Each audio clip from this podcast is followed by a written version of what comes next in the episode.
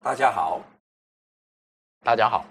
呃，今天呃是这个时报文化出版公司的编辑事务所的第一集第一场，然后非常高兴这个活动就是要开始了。然后呢，我先自我介绍，我是胡金伦，是时报出版第一编辑部的总编辑，外号叫法王。那在我身边的是朱家翰，家翰，你要不要介绍自己？好，各位观众大家好啊，胡总编好，呃，我还是有点紧张，不过是朱家翰啊。前年在时报出版第一本小说《礼物》之后，今年在六月时报出版我第二本长篇小说《里面的里面》。其实今天非常的高兴，我觉得非常的慎重，因为我们可以邀请到嘉汉来谈他的小说。今天这个节目，我觉得可以说是法王大战怪物。嗯，为什么叫怪物呢？因为其实呃，我们的小说家骆以军，他给朱家汉一个定位叫做小说怪物，甚至文坛怪物。你觉得以军为什么给你这样一个称呼呢？应该说，骆以军老师他本来就会给任何他喜欢的后辈，或者是他想鼓励的后辈很好的话语，但是他希望的不是只是说你很好啊，希望你要的是一个超越。那我认为，就像是我们呃在思考文学的时候，我们不能一直是只想做最保守的，或者是最安全的那一个路哈。你有时候为了文学，或或者是说你为了能够达到更深的一个部分，你会呃好像更呃更艰难，或者是所以你这个时候你得要，你不能像一个小精灵或者是玩具小熊那样子，你得要成为一个怪物哈，然后你才能够。有拥有一双更特别的眼睛去看，那我想，我想是他对我的期许啦。嗯，那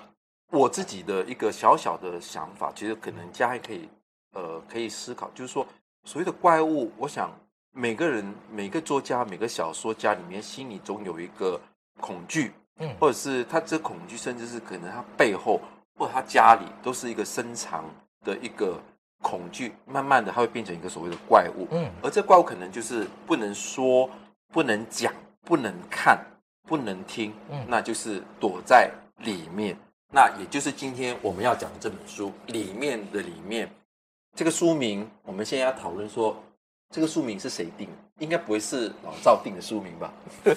啊，这个书名其实还是我定的哈。那其实它算是第二版的书名，因为最早的书名其实我取的叫做呃，跟船的意象有关系哈。因为呃，我要写的那一个主角哈，是历史上真正存在过的。台湾共产党的元老干部之一潘清信，那他也是我们家族当中一位很重要、影响我们家族很重要的一位人物，因为他是在我第二章有写到，他是乘着船出逃，在二二八事件的时候乘船逃到香港去的，所以我一直要一个船的意象哈。但是其实后来呃，小说的随着小说的发展跟构想之后，我会。往更深处，因为船可能是一个远意，或者是到另外一边的一个意向，但是我我倒一直在停留在他一个当初很，其实，在很多二二八的家族都有谈到，比如说躲在墙里面的，躲在墙里面数十年的这样的一个记忆。那我也有听过，就是躲在家里的榻榻米下面的故事。那我们家是一个躲在阁楼的故事，哈，那其实就是就是一个里面的概念。但是我们在谈到里面的时候。如果只是里面，它会不够深哈。就是你要，当你会挖掘到更深的时候，就是里面的里面哈。就是躲在这个里面的人，他的更里面在哪里哈？甚至你当你想到里面的是里面，像是一个无尽的循环概念，会你会不断的探问更里面的时候。因为如果我们只是一个外面进去里面，那其实就只有一层。所以我小说不断的去启动这样的一个概念。不过坦白说，因为呃，我这次应该是第二次跟嘉翰见面。嗯，那我第一次跟嘉翰见面是在去年是前年，在一个文艺，在一个对呃晚餐的时候，我们就是等于是连友第一次见面。然后呃，当然我想嘉翰他是去年的这个金鼎奖的推荐的优良读的得主。嗯、而过去我对于家翰的认识，很多时候常常我留在因为少数不多的台湾的这些。我觉得很优秀的年轻人在法国留学，然后又是念哲学，我觉得哦，那真是怪物，怎么念哲学又是法国哲学？我那我对法文是一窍不通，我只会讲 messy 本座本座这几句。然后呃，我对于加汉的印象很多都保留在他做翻译还有做哲学的部分。嗯、所以后来呃，当加第一次写出他的第一本小说《礼物》的时候，哎，我还惊讶说，哎，原来加汉有这个天分，就是运用他所在法国学到欧陆的哲学这部分融入他的小说里面，在短篇小说集。可是呢，到了里面的里面，我想加汉其实花了不少时间，更深一层楼去写二二八。嗯，那我想大家都知道，二二八其实是一个禁忌，现在可能不是禁忌，但是在过去，尤其是可能白色恐怖时期，二二八是一个禁忌话题，不能谈，不能提，不能说，那就是真的是一个怪物。那也真的是躲在里面，我们都不能知道。那二二八已经很久了，也是一个历史的事件，因为现在很多资料都公开。可是就是说，对于现在的年轻人，或者是说他可能是受难者的家属，都可能不知道自己家族里面所发生的故事，因为受难的家属有一个创伤，一个历史创伤，家族的记忆创伤，而这个创伤会影响说。呃，他们的长辈不希望后代就是在步入后尘，所以他们的后代可能不知道家族发生这么多的事情。那何况是现在我们这么多的年轻人，还有一些可能编辑也可能对二二八那个记忆是依稀模糊的。那嘉汉要不要跟我们分享？其实为什么你要选择二二八这个题材，而它跟你的家族，就是你的祖父的故事是有关系的？OK，啊、uh。关于二二八这个小说哈，这本小说其实牵涉大概几个主题，一个是二二八哈，然后台湾共产党哈，还有白色恐怖这些家族的整个大历史的关系，呃，这其实是我一直想要处理的，甚至是可能至少在五年前左右哈，所以第一本的礼物跟第二本的里面的里面，算是同时在我的脑海里面不断的构思哈。那刚好因为礼物里面有很多技术性的问题，以及小说的。技巧或者思考问题能够帮助我，所以在完成礼物之后，我很快的进入里面的里面的写作。好，那其实长期而言，我们看像刚刚胡总编有讲，现在其实资料上已经有很多哈，但其实永远不够。虽然是永远不够，但是其实已经有越来越多的呃，把包括口述历史也好，档案资料也好，哈，或者是文字出土资料也好，或者官方的资料也好。但是其实还有另外一个历史，其实随时在这里是，其实跟我们在台湾每一个家族哈，每一个家族延续下来的记忆是有关系的啊。就是说如何。去建立起这样的一个关系，是我在这个小说里面最需要去处理的问题。好，就是我长期以来也是把二二八会去关注它，会去研究它，哈，或者是说对于研究整个理解整个台湾史当中，我确实也没有忽略过它。但是我确实长期忽略到的是，我这件事情对我家族的深刻影响在哪里？好，因为它其实确实刚刚胡总编讲的，其实有时候真正里面的理念不是说它是一个。禁忌而已，而是说被禁止太久之后，哈，或者是太久没有你，其实当你哪一天自由了，是。啊，其实你也忘记怎么样去讲，你找不到任何的语言，或者是任何一个情感能够去召唤这些记忆去去诉说，哈，所以像是一个空白的东西，你会最后发现，当他们能说的时候，他们是沉默，好，或者是是一个记忆的空白，或者是遗忘，但是。我的小说会发现，透过虚构，你其实可以从这些空白、这些遗忘、啊这些沉默，去找到另外一种记忆，或者是与其说这样来说，其实遗忘本身就是记忆的一种方式。就像我们沉默，其实也是个话语。是你有时候。问一下，沉默并不是零，有时候沉默其实意涵，甚至意涵更多。你问一个句子，它沉默的时候，它其实是个表达。所以其实呃，遗忘也是某种记忆。所以我的小说其实甚至有更多的心力在处理这些遗忘，处理处理这些空白哈，以及处理这些沉默的部分。那你觉得，因为其实有很多作家也处理过，无论是台共，还有二二八，还有包括白色恐怖类似的题材，我想。包括李啊，我们这么多的作家都写过。那我记得在脸书上你也写了，特别感谢陈方明老师的《谢雪红评传》。嗯，那我想在这么多的著作里面，嗯，可能有没有受到前人的影响？就是说，或者说看了那么多前面的这些作家在写类似的题材，然后你觉得你要怎么去突破，在处理二八题材跟别人不一样？嗯嗯，对，应该是这样子说哈，就是说，反而不要去刻意的去找到跟别人不一样的部分，好、嗯嗯，就是嗯，去并不用去害怕自己去。重新踏到人家曾经走过的路，因为其实小说除了突破之外，有些时候其实是一种延续跟延伸哈。但是重点还是在最容易或者是最呃最恰当的原创性哈，其实就是跟自己个人的生命独特史的交织，好，以及个人的许多经验上面的交织。像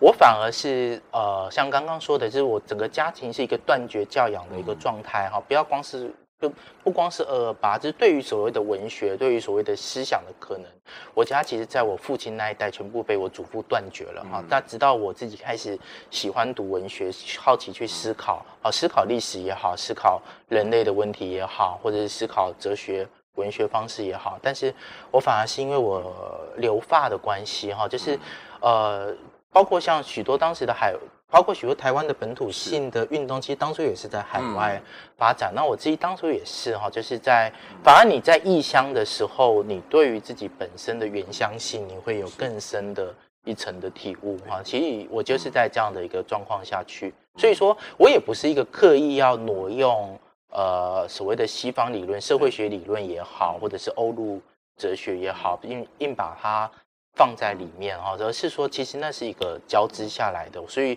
我也只能透过这样的方式去思考。嗯，因为刚刚我们其实，在闲聊的时候，其实包括刚刚嘉欣也有提到，嗯，这个所谓的断绝教养，还有一个弃绝，这可能比较属于哲学名字。嗯，但是我把它简化为，就是你有提到说家里没有书可以让你读，尤其是文学的书，可能在你祖父的经历过那么多事情以后，不想让他的子孙们。跟书本上的知识有接触，对，而这个知识有可能是来自于跟左派哈。那其实我们在很多的文学作品里面，很多的作家传记里面，我其实都有发现，就是说，因为自己已经可能是所谓的有过这样的遭遇之后，不希望他的家族们再就是重蹈覆辙，所以呢，都一概不让他们就是有接受这类的教育。嗯，对啊，你可以谈一下，就是说这个对你自己有没有什么的影响？这个当然是影响最深的部分啦，所以就是说，呃，所有的写作者其实会有一个，呃，听起来是很粗浅，但是其实是最终的一个疑问，就是你得在写作的时候回答一件事情：为什么要写作？好，那但是这件事情又吊诡了，你只能透过你先继续写哈，一直在写当中，你才能稍稍的回答说我为什么在写作。好，那会有一个其中一个命题就是在这里，就是说我也会去。谈论就是会有一些假设在，好像比如说我末尾跟赖香吟的那个对谈当中，我们还有持续的持续的聊天，我们也会在想，好，比如说看我祖父的笔记，好，我说我们会谈说，如果家族当中没有出现一个台湾共产党，因为它是一个非常非常严重的，其实是有可能到整个家族的性命哈，或者整个家族的后代的呃将来的发展，可能都会变成一个。黑名单，或者是当将来要考公务机关啊，或者是什么，都会被身家调查的一个这样的一个状况。如果没有这样的一个状况，他会有多少的成就？好，但其实这是一个普遍的命题，就是我们台湾整个的命题其实就在这里。比如说，像我觉得是我的同辈，而且我们都有同样思考的那个黄崇凯的《文艺春秋》。啊，它其实里面有一个问题在这里，就是如果在一个比较好的环境，或者是没有这些政治力量的。压迫的话，这些有抱负、有天才，甚至有读过书的作家，会不会写出更好的作品？而不是说，呃，比如说日治时代得用日文写作，哈，后来换了。到国民党的时候得改成中文写作，或者说他们其实就是为了生计所苦，甚至被关哈、被抓哈，或者是白色恐怖。那我其实也在用我的方式回答这样的一个问题，所以我是认为这是一个普遍的命题啦。那我家其实是有这样的一个状况发生哈。那但是我还是要再讲另外一件事情，就是我这里面小说处理的很多人物要谈的其实是，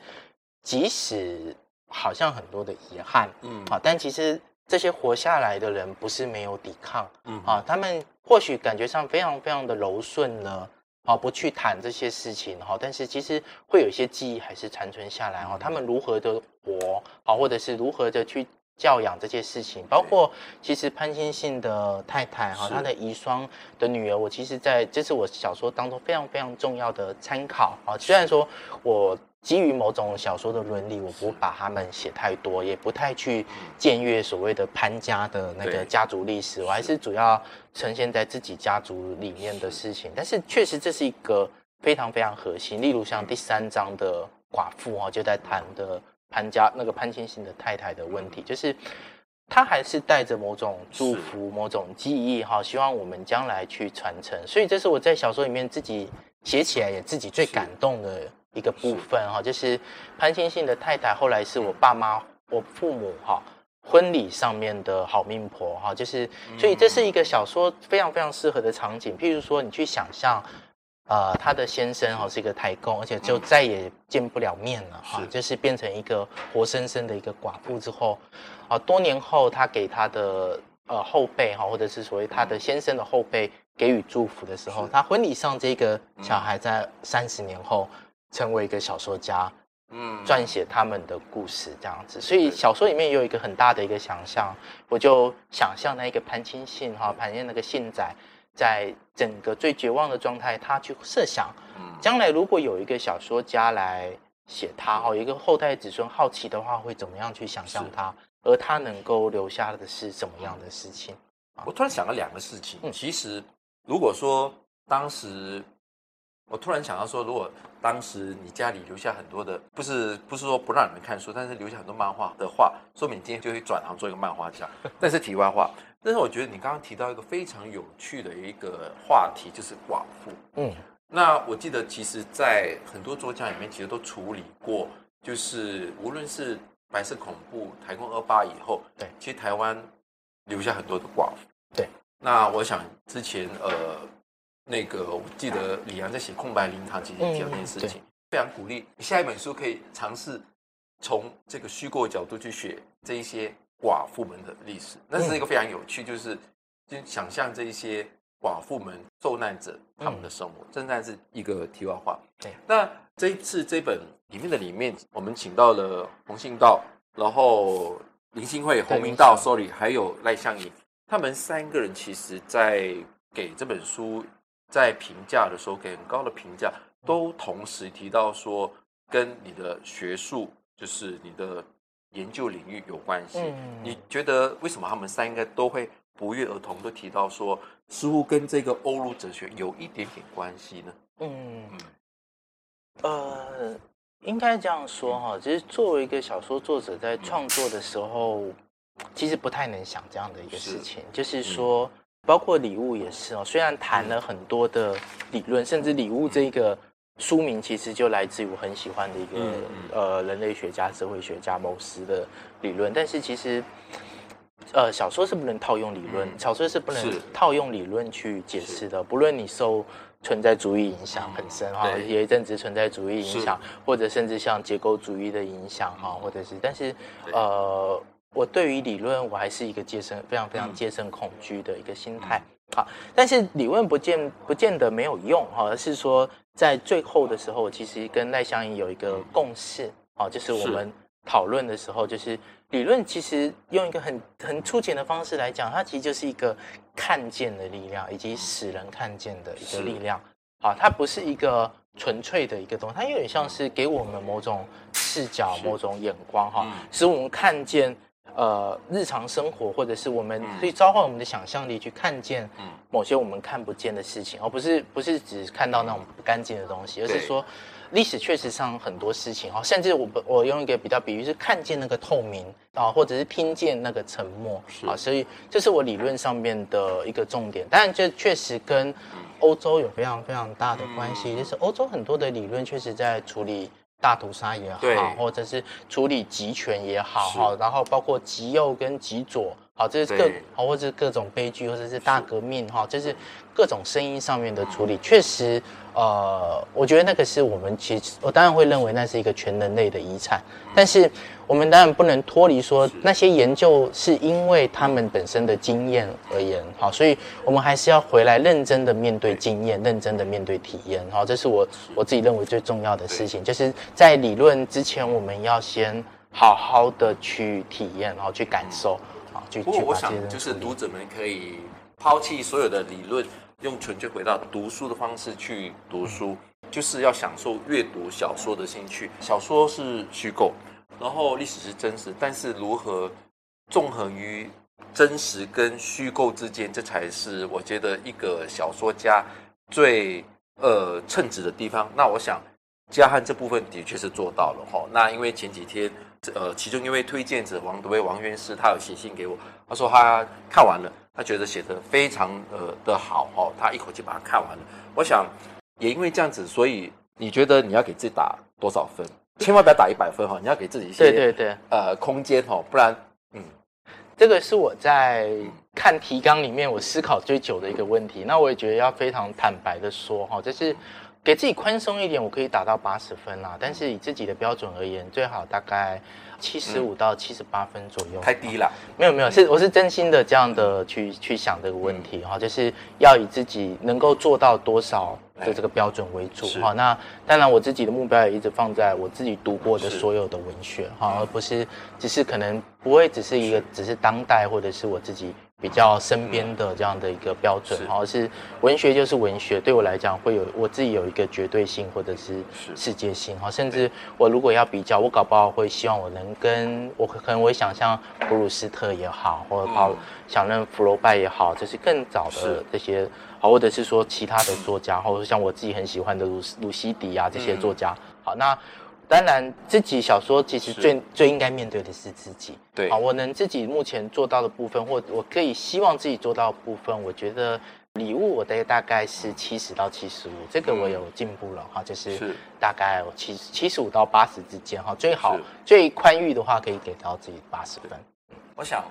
嘉汉太谦虚，这是我看到嘉汉呃作为一个嗯，无论在教学上，在做哲学研究，但是。在创作上，他给自己打了八十分，但是我个人会给他八十二分哈，因为我觉得从他的这个书写里面，就是包括他如何运用很多的隐喻的方式，我觉得这小说还有很多可以发展的空间。这样太谦虚了，但是他把他的目标就是像鲁西迪这一些呃重要的这些擅长写家族历史小说，我觉得这是一个非常好的一个目标，但是。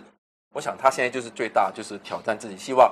要挑战你下一次拿到八十三分。嗯。那我觉得在今年，因为那个疫情的影响，可能大家对于看小说有不同的一个态度。经过这一波疫情之后，其实我们每个人要重新嗯去思考自己，然后你想一想自己为什么还活在这个世界，尤其是我们面对这样的类似一个死亡之后，然后回想起恶霸的时候。其实我觉得对每个人有很多心理的定义，包括我们怎么去生存，我觉得都有很大的一个反思。那我觉得今天非常高兴嘉汉来亲自为我们去解读他这个小说。那未来我们这个活动，嘉汉还有三场哦。那在七月十一号，呃，七月四号我们在台北有一场活动。在七月十一号在台中，在七月十八号也有一场在台北。那这三场活动，注意我们的 FB、IG，谢谢各位，谢谢。